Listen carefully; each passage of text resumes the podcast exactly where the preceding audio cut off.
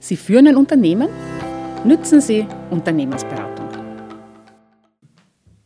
Herzlich willkommen beim Podcast zum Thema Unternehmen sollen wissen, wie sie Unternehmensberatung nutzen können. Mein Name ist Claudia Strohmeier. Ich bin studierte Betriebswirtin und seit mehr als 20 Jahren Unternehmensberaterin und die Sprecherin der Berufsgruppe Unternehmensberatung in Wien. Ich habe diese Podcast-Serie initiiert mit dem Ziel, damit Sie erfahren, wie Unternehmensberatung auch in Ihrer Unternehmung wirken kann. Dazu lade ich in jeder Ausgabe eine Kollegin, einen Kollegen zu mir ein.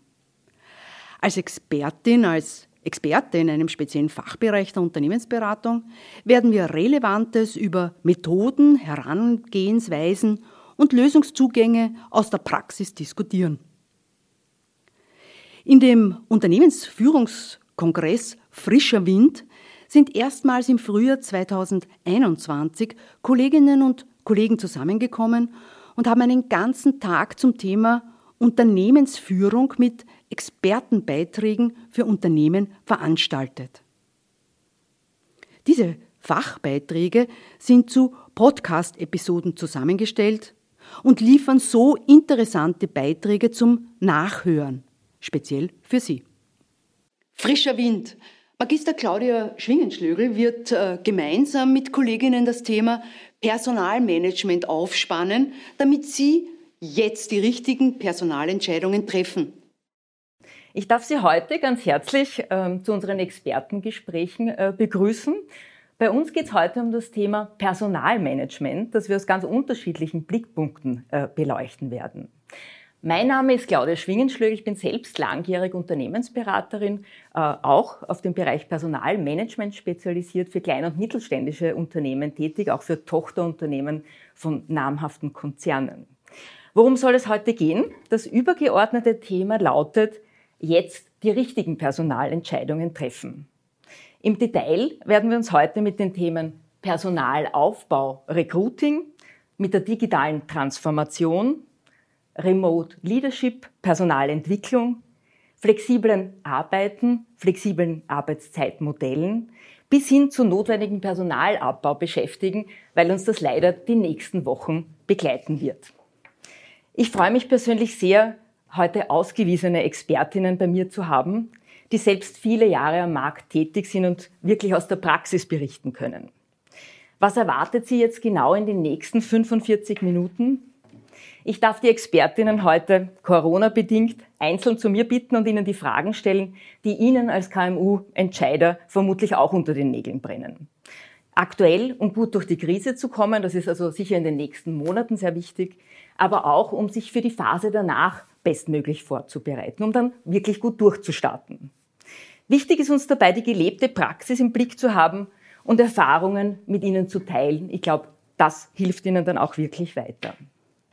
Beginnen möchte ich gern mit dem Thema Recruiting, Personalaufbau. Dazu darf ich ganz herzlich Helga Krachler von der Firma Helga Krachler Personalberatung bei mir begrüßen. Bitte. Ähm, ich darf gleich mit der ersten äh, Frage an dich beginnen. In den letzten Jahren, aber auch während der Krise hören wir immer wieder von Firmen, die offene Positionen zu besetzen haben, aber keine passenden Mitarbeiter finden, was kann ein KMU jetzt tun, um zu den richtigen Mitarbeitern zu kommen? Hallo Claudia, ich denke, das Wichtigste ist einfach mal zu bedenken, dass es diese Liste der Mangelberufe schon seit einigen Jahren gibt und die letzten Monate und das letzte Jahr haben die Tatsache ein bisschen verschlimmert oder verschlechtert, vermeintlich für viele, vor allem kleinere und mittlere Unternehmen. Ähm, wir haben eine lange Liste in der Pflege, im IT-Bereich, aber auch mittlerweile in der Bilanzbuchhaltung oder in der Personalverrechnung, wo es einfach schwierig ist, Positionen zu besetzen. Daher sehe ich sehr oft Positionen monatelang ausgeschrieben oder kenne Unternehmen, die sehr lange suchen, um geeignete Mitarbeiter zu finden. Und daher würde ich empfehlen, sprechen Sie mit der Personalberatung oder dem Personalvermittler Ihres Vertrauens, beraten Sie sich, kann man eine Position anders gestalten, kann man sie aufteilen, wo findet man Kandidaten, wie schaut der Markt aus, wo stehe ich mit meinen Gehaltsangaben, was kann ich einem künftigen Mitarbeiter oder einer künftigen Mitarbeiterin bieten, um attraktiver zu sein. Meine, wir befinden uns personaltechnisch weiterhin in unsicheren Zeiten. Vielleicht ist der Aufwind in meinem Unternehmen nur temporär und kein wirklicher Trend. Äh, wie gehe ich in dem Fall äh, mit dem Personalbedarf um? Also ich denke, äh, da hast du auch eine passende Antwort. Parat. Das ist ein sehr großes Thema, denn es kann niemand abschätzen, geht es jetzt gleich wirklich wieder los, starten alle durch oder nicht. Erfahrungsgemäß ist es schwieriger, befristete oder Positionen auf eine gewisse Dauer zu äh, besetzen. Ich empfehle jedenfalls, offen zu kommunizieren. Ich höre immer wieder von Kandidaten und Kandidatinnen, dass sie in einem Unternehmen voller Enthusiasmus eine neue Position antreten und nur feststellen zu müssen, dass es finanzielle Schwierigkeiten gibt oder das Unternehmen in wenigen Monaten vielleicht geschlossen wird.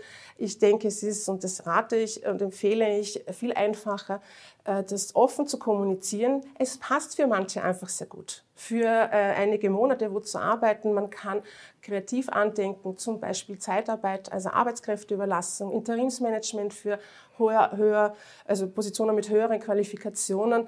Man kann äh, vielleicht auch äh, kreativ werden und Studenten und Studentinnen einbieten, ein Praktikum anbieten. Es gibt viele Lösungen. Wie gesagt, auch hier ein Thema für die Personalberatung des Vertrauens, um das einfach mal durchzusprechen. Man stellt sich natürlich die Frage, welche Kosten entstehen mir dabei als äh, Geschäftsführer, als Unternehmen?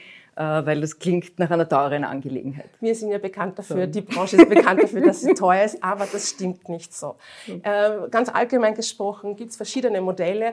Das altbewährteste Modell vor allem für, für hochqualifizierte äh, Positionen ist das Dritt, die Drittellösung. Lösung, das bedeutet, dass man ein Drittel bei Auftragserteilung bezahlt, ein Drittel des Honorars bei, bei der Präsentation von geeigneten Kandidaten und Kandidatinnen und ein Drittel dann nach Vertragsabschluss.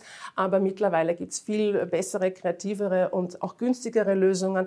Dazu gehört eben entweder ein Prozentsatz des äh, vereinbarten Bruttojahresgehalts oder ein Fixpreis, der in diesem Zusammenhang steht. Man kann es erfolgsorientiert abschließen, also nur bei geglückter Besetzung einer Position wird bezahlt.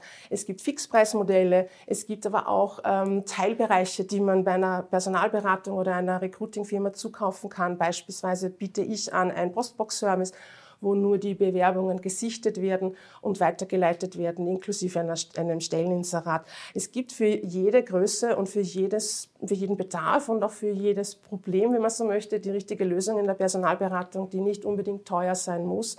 Und ich möchte auch daran erinnern, auch im Unternehmen entstehen Kosten. Es gibt den Personalaufwand, die Person, die sich mit der Ausschreibung beschäftigen muss, die, äh, das Bewerbermanagement durcharbeiten muss, die Lebensläufe lesen, die Erstgespräche führen. Auch das sind Kosten, die nicht zu vernachlässigen sind. Vielen Dank. Ich meine, jetzt stellt sich für mich, wenn ich die Expertin schon bei mir habe, äh, die Frage, wo geht es denn jetzt hin mit dem Recruiting? Ähm, gibt es da Trends? Äh, was zeichnet sich da im Moment ab? Wir sehen in den letzten Monaten oder beinahe schon im letzten Jahr eine gewisse Wechselträgheit der äh, Personen. Das bedeutet, dass viele, die in, in eine Arbeit haben, die sie meistens nicht oder nur sehr ungern wechseln. Das bedeutet, es ist eine weitere Verknappung des Marktes. Daher hat sich in den letzten Monaten etabliert für viele Positionen auf das sogenannte Active Sourcing, also auf die Direktansprache von Kandidaten und möglichen Kandidatinnen zurückzugreifen, was man früher nur für sehr ähm, hochqualifizierte äh, Positionen genutzt hat. Das ist jetzt in äh, den letzten Monaten durchgekommen. Also wir haben noch mehr Mangel sozusagen, aber ich gehe davon aus, dass immer mehr auf, dieses, äh, auf diese Direktansprache zurückgreifen, was natürlich dann doch zu den wünschten Resultaten führt.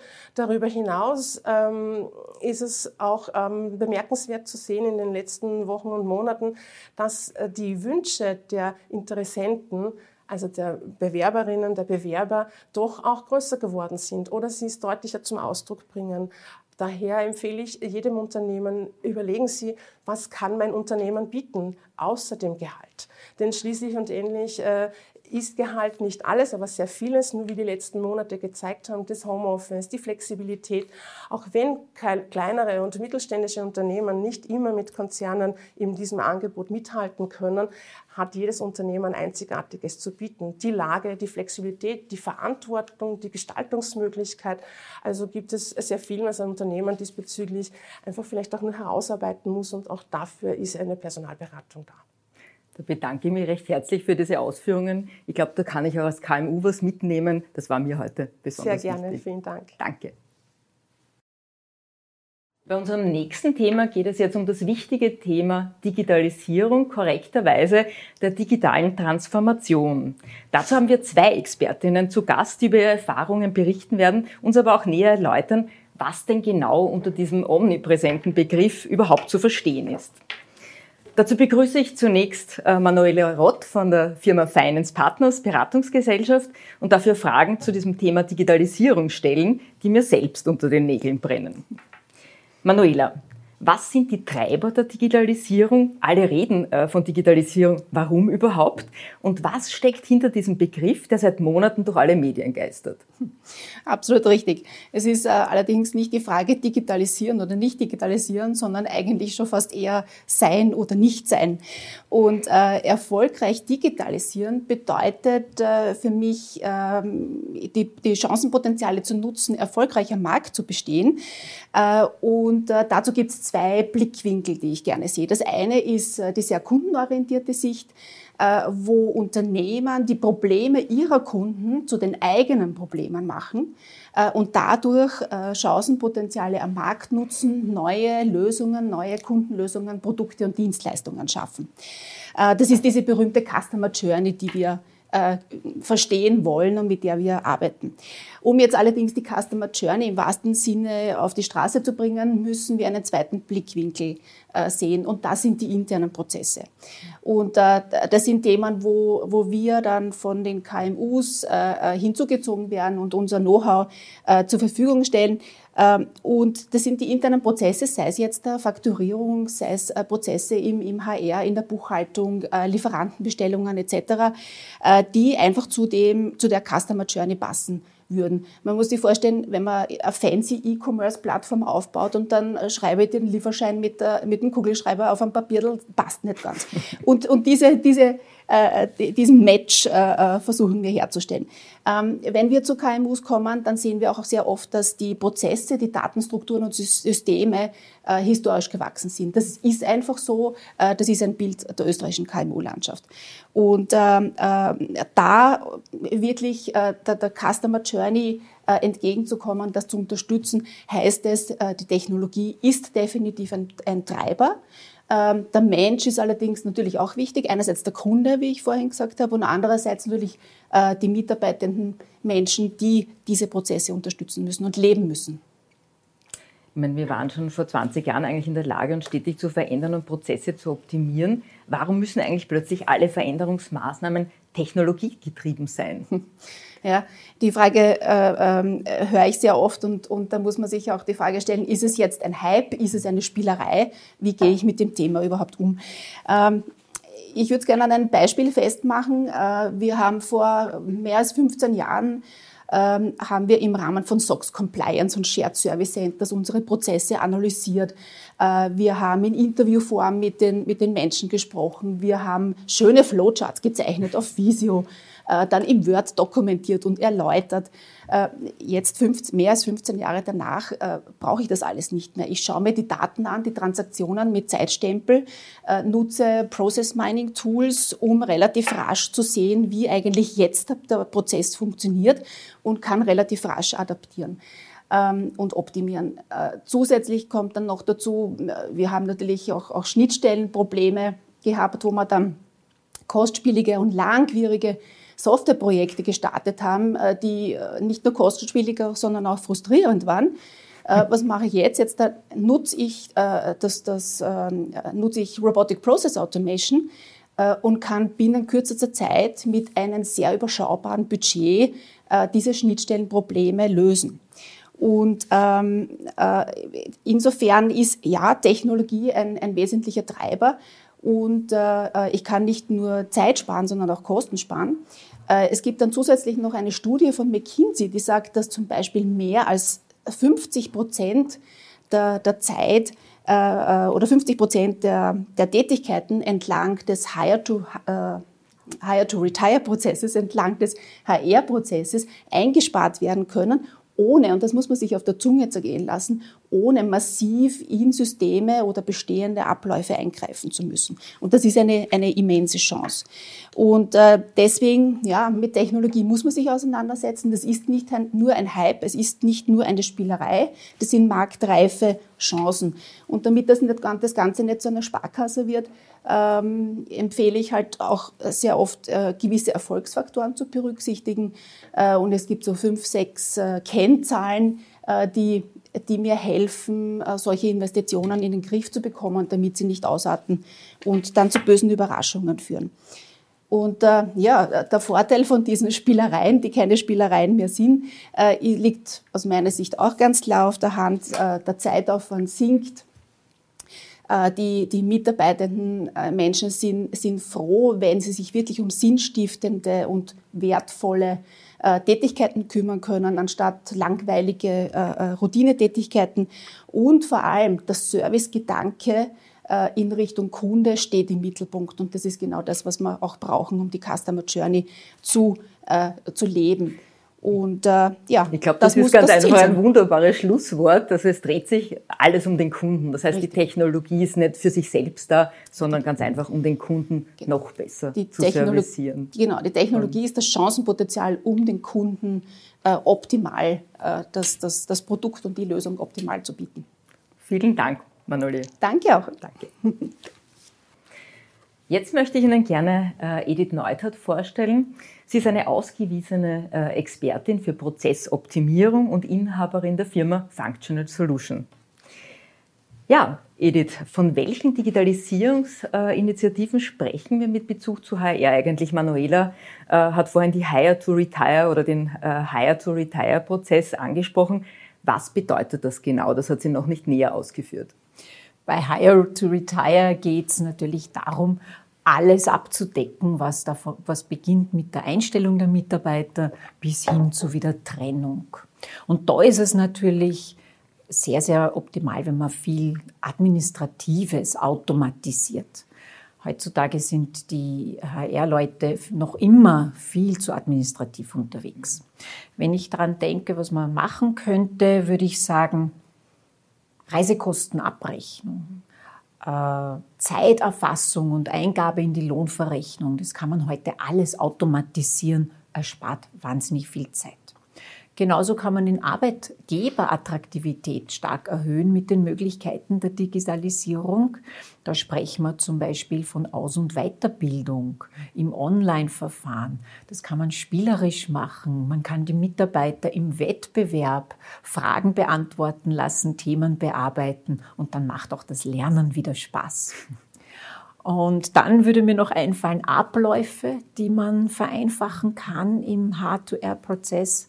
Und zwar, nehmen wir als Beispiel, eine Mitarbeiterin braucht von ihrem Vorgesetzten ein Zeugnis. Sie geht hin, sie fragt danach, Führungskraft beantwortet ein paar Fragen und schon ist das fertige Schreiben zusammengestellt. Mhm. Und das sind halt die Möglichkeiten, die wir hier mhm. haben. Mhm. Welche Initiativen wären hier die richtigen? Gibt es da irgendwas, wo man sagt, okay, auf das sollte man setzen? Wie die Kollegin Manuela schon mhm. gesagt hat, es ist nicht eine Frage, ob digitalisieren oder nicht. Richtig ist alles das, was dem Unternehmen an Mehrwert bringt. Richtig ist es, was Zeit und Ressourcen sparen kann, beziehungsweise Ressourcen freispielen kann für was anderes Wichtigeres. Richtig ist, wenn es einen Kosten-Nutzen hat, wenn der klar erkennbar ist richtig ist auch das, was im Unternehmen zukunftsorientiert ist, also nicht nur auf heute ausgerichtet und vor allem den Kunden mit berücksichtigt. Ich glaube, das ist der wesentliche Faktor, den man berücksichtigen Ich glaube, da können wir nicht drüber, genug darüber sprechen. Den Kunden hat man auch schon äh, bei der Manuela im Blick. Äh, welche Stakeholder sollte man sonst noch aus deiner äh, Sicht im Rahmen von HR-Digitalisierungsmaßnahmen berücksichtigen? Weil da gibt es ja ganz unterschiedliche. Mhm.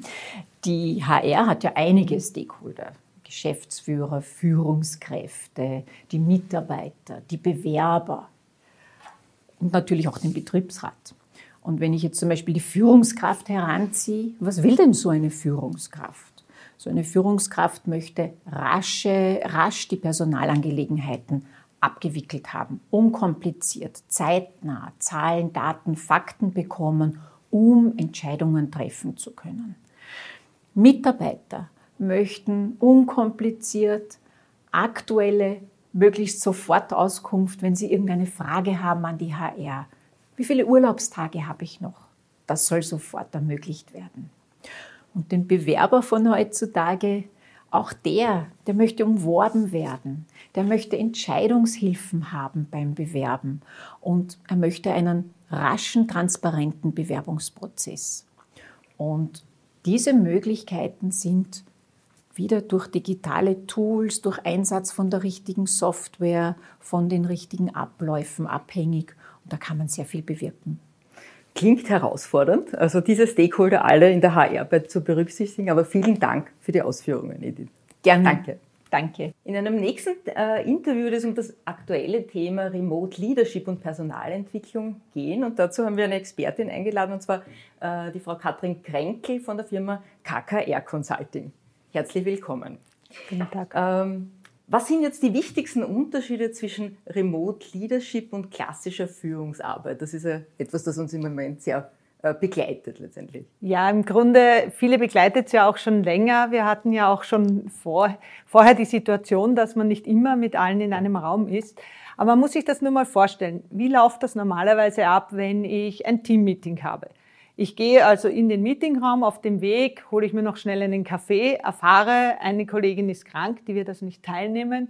Äh, ein anderer Kollege hat äh, mit seinem Kind etwas Probleme, weil das Kind krank ist. Und dann gehe ich in den Meetingraum. Und dort ist man ja meistens etwas früher, man plaudert ein bisschen mit den Leuten, bis dann alle hier sind. Man weiß auch schon, wo ist der Kollege, der nicht hier ist. Ja, so läuft es eben in der Welt ab, wenn ich die Leute in einem Raum habe. Wenn wir jetzt in dem Remote, also ich habe die Leute nicht in einem Raumbereich gehen, äh, da sitze ich am PC, ich drehe auf und dann sind alle gleich groß hoffentlich da oder auch nicht da. Äh, sehr oft ist jeder noch beschäftigt, bis es losgeht. Das heißt, es fehlt mir dieser gesamte Bereich und das Gefühl für die Mitarbeiter. Manche drehen die Kameras nicht auf.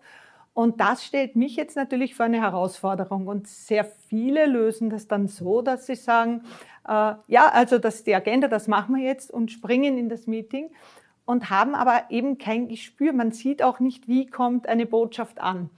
So, das heißt, äh, die große Herausforderung ist, ich muss mit den Ohren sehen. Also ich muss irgendwie das, was ich höre und das, was ich vielleicht auch wahrnehme auf der Kamera, in eine in eine Situation bringen, dass ich wirklich meine Mitarbeiter erreiche, dass ich sie motiviert halten kann. Ich meine, man motiviert sich ja selber, aber ich muss das Umfeld schaffen. Und jetzt haben sich viele dazu verlegt, okay, es gibt die richtigen Meetings, wo Inhalte äh, gearbeitet werden und dann machen wir so Get Together.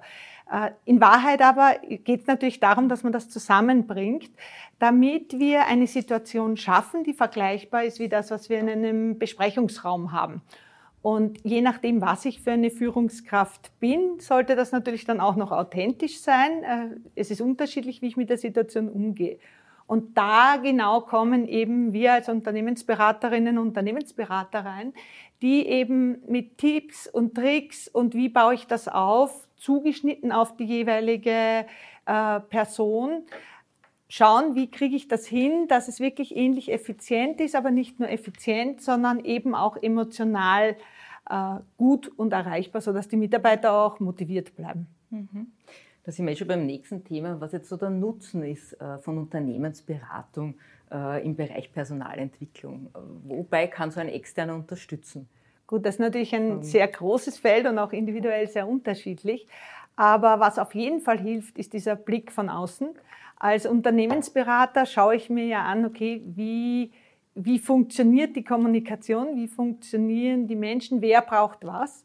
Und äh, dieser Blick von außen hilft auch oft, wenn man jetzt ein Thema hat, ein Problem, so wie jetzt eben, wenn man sagt, wie mache ich das eigentlich remote, äh, dass man da reingeht und sagt, gut, Vorschlag ist, wir machen Coachings, wir machen Team-Performance, wir ähm, machen Kommunikationsworkshops, ähm, was auch immer gebraucht ist, dass äh, dem Unternehmen geholfen wird, besser zu arbeiten. Und dass der Nutzen ist, führen Sie mal ein, ein Erstgespräch, kann ich nur jeden einladen. Äh, Stellen Sie Ihre Frage, Ihr Thema, das Sie beschäftigt und hören Sie sich mal an, was das Angebot wäre. Und dann werden Sie sehr auf sich zugeschnitten gute Lösungen bekommen und können sich dann überlegen, wollen Sie es machen oder nicht. Mhm. Und wie, wie darf ich mir das jetzt vorstellen? Wie verläuft so ein Personalentwicklungsprojekt konkret mit ja. einem externen äh, Berater? Ja, wie gesagt, äh, in der Regel haben Sie irgendein Thema, das Sie beschäftigt, als Führungskraft, als Geschäftsführung, als Personalabteilung, als Abteilungsleiter. Und zu diesem äh, Thema holen Sie sich einen Unternehmensberater, eine Unternehmensberaterin und führen da mal ein Erstgespräch. Und bei dem Erstgespräch äh, lotet man dann eben auch aus und sagt, okay, was ist denn der Status? Wo sollte es hingehen? Wann ist das Ganze erfolgreich? Und dann überlegt man sich einen Plan, äh, wie man das erreichen kann. Und das, was ganz wichtig ist, das ist selten erfolgreich, wenn es nur punktuell ist. Also man spricht immer über einen Zeitraum und schaut, okay, wer braucht da was, was können wir tun? Und was ganz, ganz wesentlich ist, ist, dann hat man mal ein Ziel, man weiß von wo nach wo man will, man hat eine Vorstellung, was braucht es zeitmäßig, budgetmäßig. Und dann ist es aber ganz wichtig, äh, die Mitarbeiter und die Betroffenen wirklich einzubinden, sodass auch allen klar ist, wo es hingeht. Und dann wird eben das gemacht oder das äh, unternommen, äh, was gebraucht wird, damit sie ihr Ziel erreichen. Klingt spannend. Ich habe das Gefühl, das ist nicht nur was für große, sondern auch für mittelständische Betriebe, weil eigentlich auf mich als Unternehmen sehr konkret eingegangen wird. Richtig, durchaus. Mhm. Und äh, ich höre immer wieder so eine Angst, so das ist ganz furchtbar teuer und mit mir wird sich da niemand hinsetzen, ich bin ja zu klein oder äh, das ist nicht der Fall. Ähm, starten Sie mal ein Gespräch. Das Schlimmste, was passiert, ist, dass Sie draufkommen, nein, das wollen Sie doch nicht. Aber meine Erfahrung ist, dass man wirklich im Gespräch äh, gute Ziele entwickelt und den Wert und den Nutzen dann auch sieht. Das ist nicht so, ich nehme etwas, ich verkaufe etwas, ich habe ein Training und das stülpe ich jetzt allen über, sondern man überlegt sich wirklich, es sind ja auch im Unternehmen Individuen. Man arbeitet über die Stärken der Individuen. Ich arbeite sehr gerne über den, den uh, Strengths Finder, dass man sagt, okay, welche Menschen habe ich hier, was können die gut, können die alle auf dem Bereich arbeiten, wo sie gut sind. Und damit kriegen sie wirklich die Unterstützung, die ihnen hilft. Und dann können sie auch ganz leicht sehen und bewerten, ob der, ob der Nutzen für sie gegeben ist und welche Ziele es gibt. Manchmal kommt man auch wirklich, dieser Blick von außen ermöglicht einfach auch äh, Maßnahmen oder Ideen, die sie vielleicht selber nicht haben, weil sie konzentrieren sich auf ihr Kerngeschäft. Und das ist ja nicht unbedingt jetzt die, die Personalführung und wie kriege ich das mit der Kommunikation hin oder wie sehe ich, dass jeder die Ausbildung hat. Also was ich heraushöre ist, man sollte darauf achten, dass es maßgeschneidert ist. So Instant-Lösungen sind nicht das Passende für KMUs, aber es gibt Berater, die wirklich auch auf mich als KMU aktiv eingehen. Ja, mhm. ja sehr wohl. Fein. Vielen Dank, Katrin. Sehr gerne. Danke. In einem nächsten Expertengespräch geht es um das sehr aktuelle Thema des flexiblen Arbeitens. Dazu haben wir die erfahrene Unternehmensberaterin Margit Haudeck von Margit Haudeck Human Resources GmbH zu Gast. Herzlich willkommen, Margit. Ähm, flexibles Danke, Arbeiten Claudia. in Corona-Zeiten, was hat sich eigentlich geändert? Es hat in dem Pandemiejahr einen Paradigmenwechsel gegeben. Vor Corona hatten wir unter flexiblem Arbeiten eine zeitliche Entgrenzung verstanden.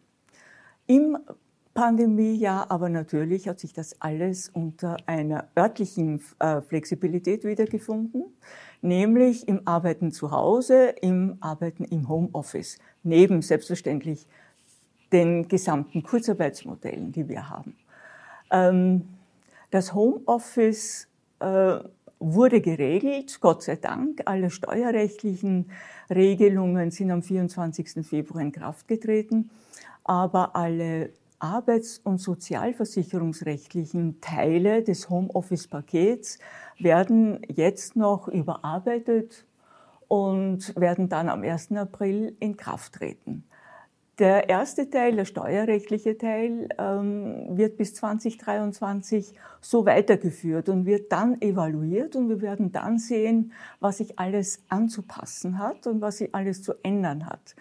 Wo ganz sicher noch Flexibilitätsbedarf ist, ist in der, im Arbeitszeitgesetz und im Arbeitsruhegesetz da haben wir ganz sicher noch Nachholbedarf. Mhm. Das, wird, das werden uns die nächsten zwei Jahre zeigen. wichtige, interessante Aspekte. Wenn wir uns neuen Formen jetzt dieses flexiblen Arbeitens äh, zuwenden, welche Erfahrungen aus diesem letzten Jahr helfen uns jetzt dabei? Eines ist ganz klar und eines ist gut herausgekommen dabei. Auch der zukünftige Arbeitstag wird klassische Konturen brauchen. Ähm, ein komplettes Entkoppeln aus dem normalen Arbeitslauf, also 100% Homeoffice, ist einer durchgängigen positiven Motivation und damit auch Produktivität nicht immer zuträglich. Das heißt, wir werden ein Hybridmodell brauchen und damit einher geht ja selbstverständlich die, eine Zufriedenheit mit dem Arbeitsplatz. Wenn, denn was ist denn gefordert? Was möchten die Unternehmer haben? Die Unternehmer möchten natürlich eine höchstmögliche Flexibilität für ihre Arbeitnehmerinnen und Arbeitnehmer, aber sie verlangen auch eine Planbarkeit der Arbeitsprozesse. Und in diesem Spagat befinden wir uns jetzt. Natürlich haben wir alte Gleitzeitmodelle noch mit Kernzeit, ohne Kernzeit, mit einem Ampelsystem ausgerüstet, um zum Beispiel ein übermäßiges Ansteigen von Plus- und Minusstunden zu verhindern. Aber wir setzen auch die Gleitzeitmodelle mittlerweile auch im Schichtbetrieb ein. Ähm, wir können überlegen, die Arbeitstage zu reduzieren. Wir gehen in eine Vier-Tage-Woche.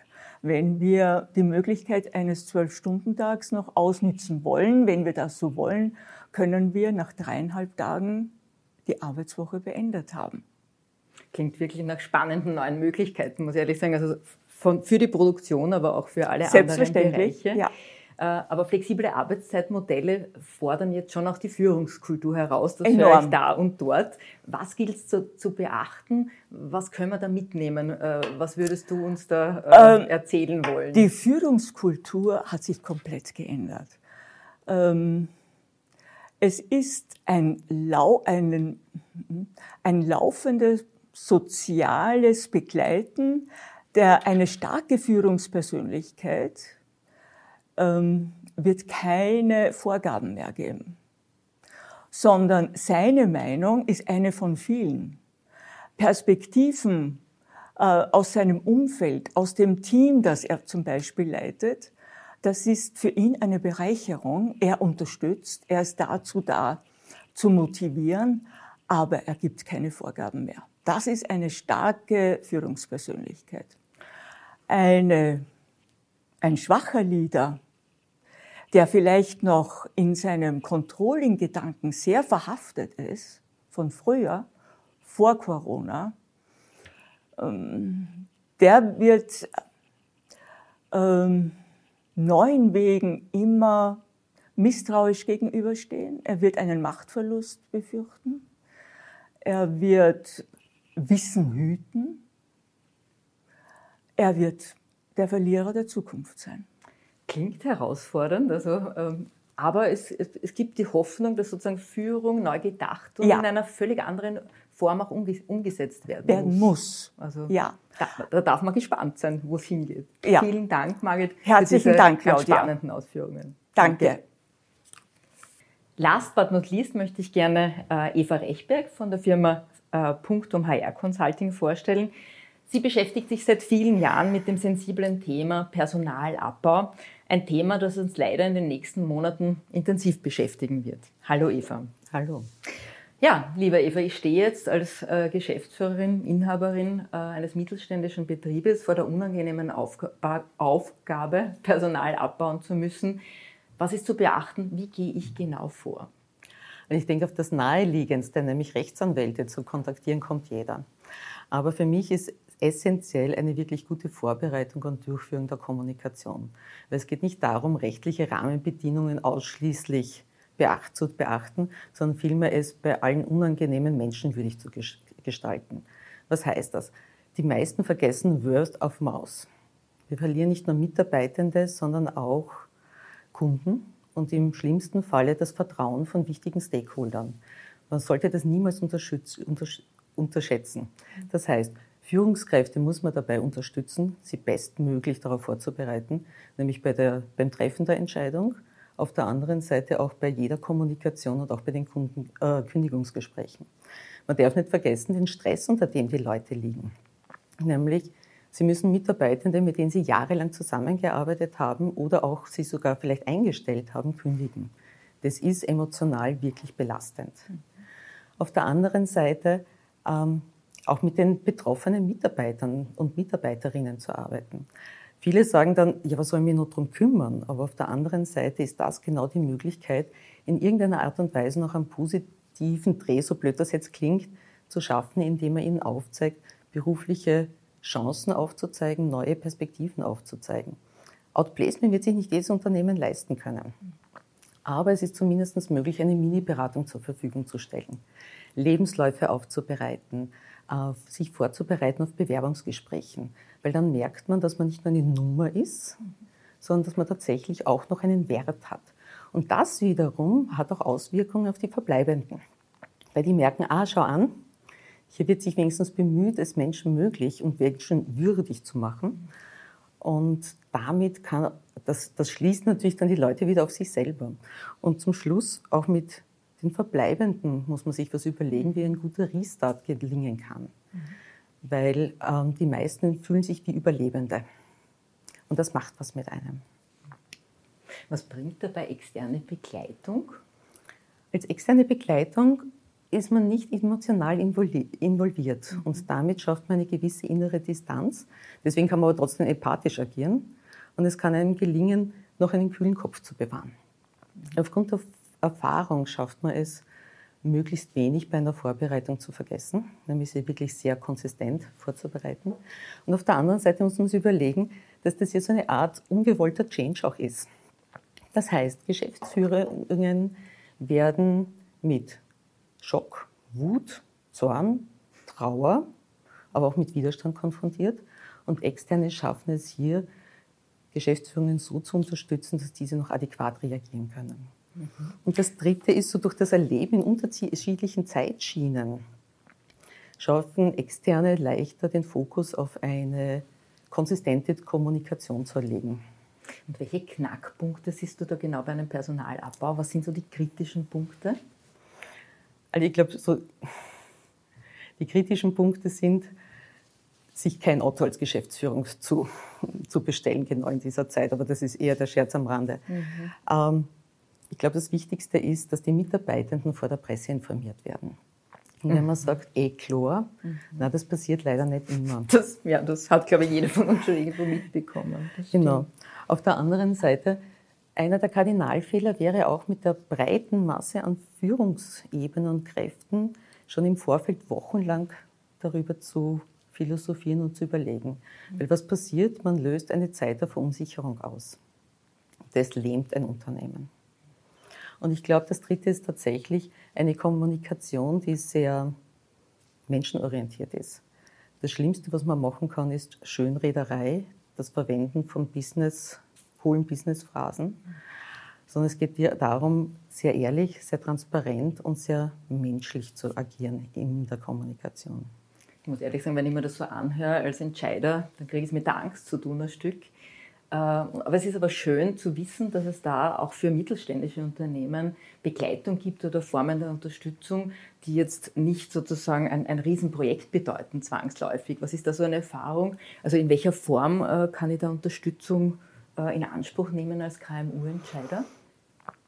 Ich denke, da gibt es wirklich von bis die Möglichkeiten. Mhm. Oftmals reicht es ja auch, sich wenigstens einen Zeitplan, einen Kommunikationsplan gemeinsam zu skizzieren dann sieht man ohnehin, wie sattelfest sich die Geschäftsführung fühlt. Und man kann, braucht ja nicht eine durchgängige Begleitung, sondern an diversen Miles, also Milestones, das ist ja, immer so ein blödes Wort, an, an Knackpunkten, genau. Ja. Hier sich immer wieder so etwas wie ein, ein Review des bereits laufenden Prozesses anzuschauen. So quasi auch als Sparing-Partner. Genau. Also, das, das, also ich ja. muss sagen, also das Thema Personalabbau ist, glaube ich, wirklich ein, ein, ein, sehr herausforderndes, aber eines, das uns leider die nächsten Monate halt intensiv begleiten wird. Also ich glaube, das können wir absehen. Insofern äh, fein zu hören, dass es da wirklich qualifizierte oder Berater gibt, die auf das auch äh, spezialisiert sind auf das Thema. Ähm, das ist, glaube ich, vielen in der Form auch nicht bewusst. Durchaus. Also ich kann es nur selber sagen, als ich noch in einem Unternehmen Personalverantwortliche war und das erste Mal damit konfrontiert war, ich war auch geschockt. Mich ja. hat es am Hintern gesetzt. Man kennt es dann auch selber, das ist eine spannende genau, genau, Erfahrung. Genau. Mich hat es am Hintern gesetzt und ich denke, ich habe beim ersten Mal unglaublich viel Fehler gemacht, die ich mir rückblickend betrachtet wirklich ersparen hätte können. Nämlich nicht nur mir, sondern auch den Betroffenen. Ein wunderbarer Schlusssatz, Eva. Also ich kriege die Gänsehaut, muss ich gestehen. Aber ja, ich glaube, genau darum geht es hier, aus der eigenen Erfahrung auch sozusagen anderen Unternehmen zu helfen, genau in diesem Thema. Vielen Dank. Eva. Ich danke. Am Ende dieser Experteninterviews möchte ich gerne noch einmal zusammenfassen, äh, was Unternehmensberatung spezialisiert auf Personalmanagement insbesondere auch für klein- und mittelständische Unternehmen leisten kann. Äh, man kann sich ähm, Dienstleister ins Haus holen, weil man im Moment sozusagen in ähm, der Phase der Corona-Pandemie Unterstützung braucht. Aber ich glaube, es ist gerade wichtig, sich jetzt Unternehmensberater, Unternehmensberaterinnen ins Haus zu holen, wenn es darum geht, sich für die, für die Zeit nach der Krise äh, gut aufzustellen. Das wird nämlich entscheiden, ob man hier mittelfristig äh, gute Chancen hat, als Unternehmen zu überleben. Wir haben heute den Bogen gespannt von Recruiting, Personalbeschaffung bis zum professionellen Trennungsmanagement. Und ich möchte ein paar Aspekte aus allen Themen herausgreifen, die wir heute äh, gehört haben. Im Bereich Recruiting wird wichtig sein, dass man sich als klein- und mittelständisches Unternehmen wie die Großen sozusagen auch den Mitbewerb stellt auf den Bewerbermärkten und zeigt, was kann ich zukünftigen Mitarbeiterinnen und Mitarbeitern als Unternehmen anbieten. Es sind gewiss andere Dinge als Konzerne, aber nicht weniger attraktiv. Und es geht ja letztendlich darum, die passenden Mitarbeiter für sich zu finden. Aus dem Bereich der Digitalisierung haben wir erfahren, dass über 50 Prozent Kosteneinsparungen möglich sind durch die digitale Transformation, durch eine Automatisierung, ohne die Qualität äh, hier zu verlieren. Auch die Qualität der Personalarbeit, die häufig in der Qualität von Gesprächen, von Kommunikation liegt. Und es geht natürlich um die Vereinfachung von Prozessen, äh, Automatisierung von Prozessen. Auch hier gilt, auch mittelständische Unternehmen sind hier gefordert, sich das sehr genau anzusehen, zu schauen, wo kann ich denn auch in HR-Prozessen etwas optimieren, aber nicht nur dort. Das Thema Remote Leadership, Führung, ist zunehmend wichtig geworden in den letzten äh, Monaten und wir haben erkannt, was den Unterschied von guter und schlechter Führung ausmacht. Hier werden Führungskräfte in Zukunft verstärkt gefordert sein, weil das Homeoffice wird uns nicht ganz verlassen, sondern es wird hybride Formen geben, die, sowohl Homework zulassen als auch Präsenz ähm, vor Ort. Auch die hat heute eine neue Bedeutung gewonnen. Jedenfalls wird Führung anspruchsvoller und sie weist aber in, den, in die richtige Richtung und äh, Führung wird wichtiger denn je. Last but not least ging es um den notwendigen Personalabbau, ein Thema, mit dem wir leider äh, in den nächsten Monaten intensiv zu tun haben. Und da würde ich wirklich Entscheider ganz herzlich einladen, äh, sich Hilfe zu holen. Gerade in dem Bereich, ich weiß aus eigener Erfahrung, es ist sehr, sehr schwierig, hier mit der richtigen Kommunikation, mit dem richtigen Konzept an den Personalabbau, an den notwendigen Personalabbau heranzugehen. Manchmal lässt er sich leider nicht vermeiden, aber dann ist die Frage, ist er gut oder schlecht gemacht? Und wenn man da nicht darauf achtet, kann man sich ganz ehrlich jeden Euro ersparen, den man dann in irgendwelche Employer-Branding-Maßnahmen äh, investiert, weil das bringt ganz einfach nichts. Bewerber äh, beobachten heute sehr, sehr genau, welches Unternehmen sich wie auch in der Krise verhält. Zusammenfassend möchte ich äh, noch einmal festhalten, dass man sich also als Unternehmensberatung zu unterschiedlichsten Themen, aber auch in den unterschiedlichsten Formen ins Haus holen kann. Sei es als Fachexperte, um sich wirklich einen Input zu holen, als Sparing-Partner, um ganz einfach einen qualifizierten Austausch zu haben mit jemandem, der äh, einerseits Erfahrung in der Führung hat häufig. Da gibt es also wirklich unzählige Berater, die hier selbst Führungsfunktionen hatten und entsprechende Erfahrung mitbringen. Äh, oder als Umsetzungsbegleiter, wenn ich sage, als klein- und mittelständisches Unternehmen, ich habe ganz einfach die Kapazität nicht im Haus. Ich brauche hier auch externe Kapazitäten, qualifizierte äh, externe Kapazitäten. Ähm, man nennt es Interimsmanagement, aber auch Umsetzungsbegleitung, die, die es in den unterschiedlichsten Formen gibt. Ja, ich darf mich auch von meiner Seite aus ganz herzlich bedanken für die Aufmerksamkeit. Schön, dass Sie dabei waren beim Podcast zum Thema Unternehmensführung und freue mich schon jetzt darauf, Sie bei der nächsten Ausgabe begrüßen zu dürfen. Sie führen ein Unternehmen? Nützen Sie Unternehmensberatung.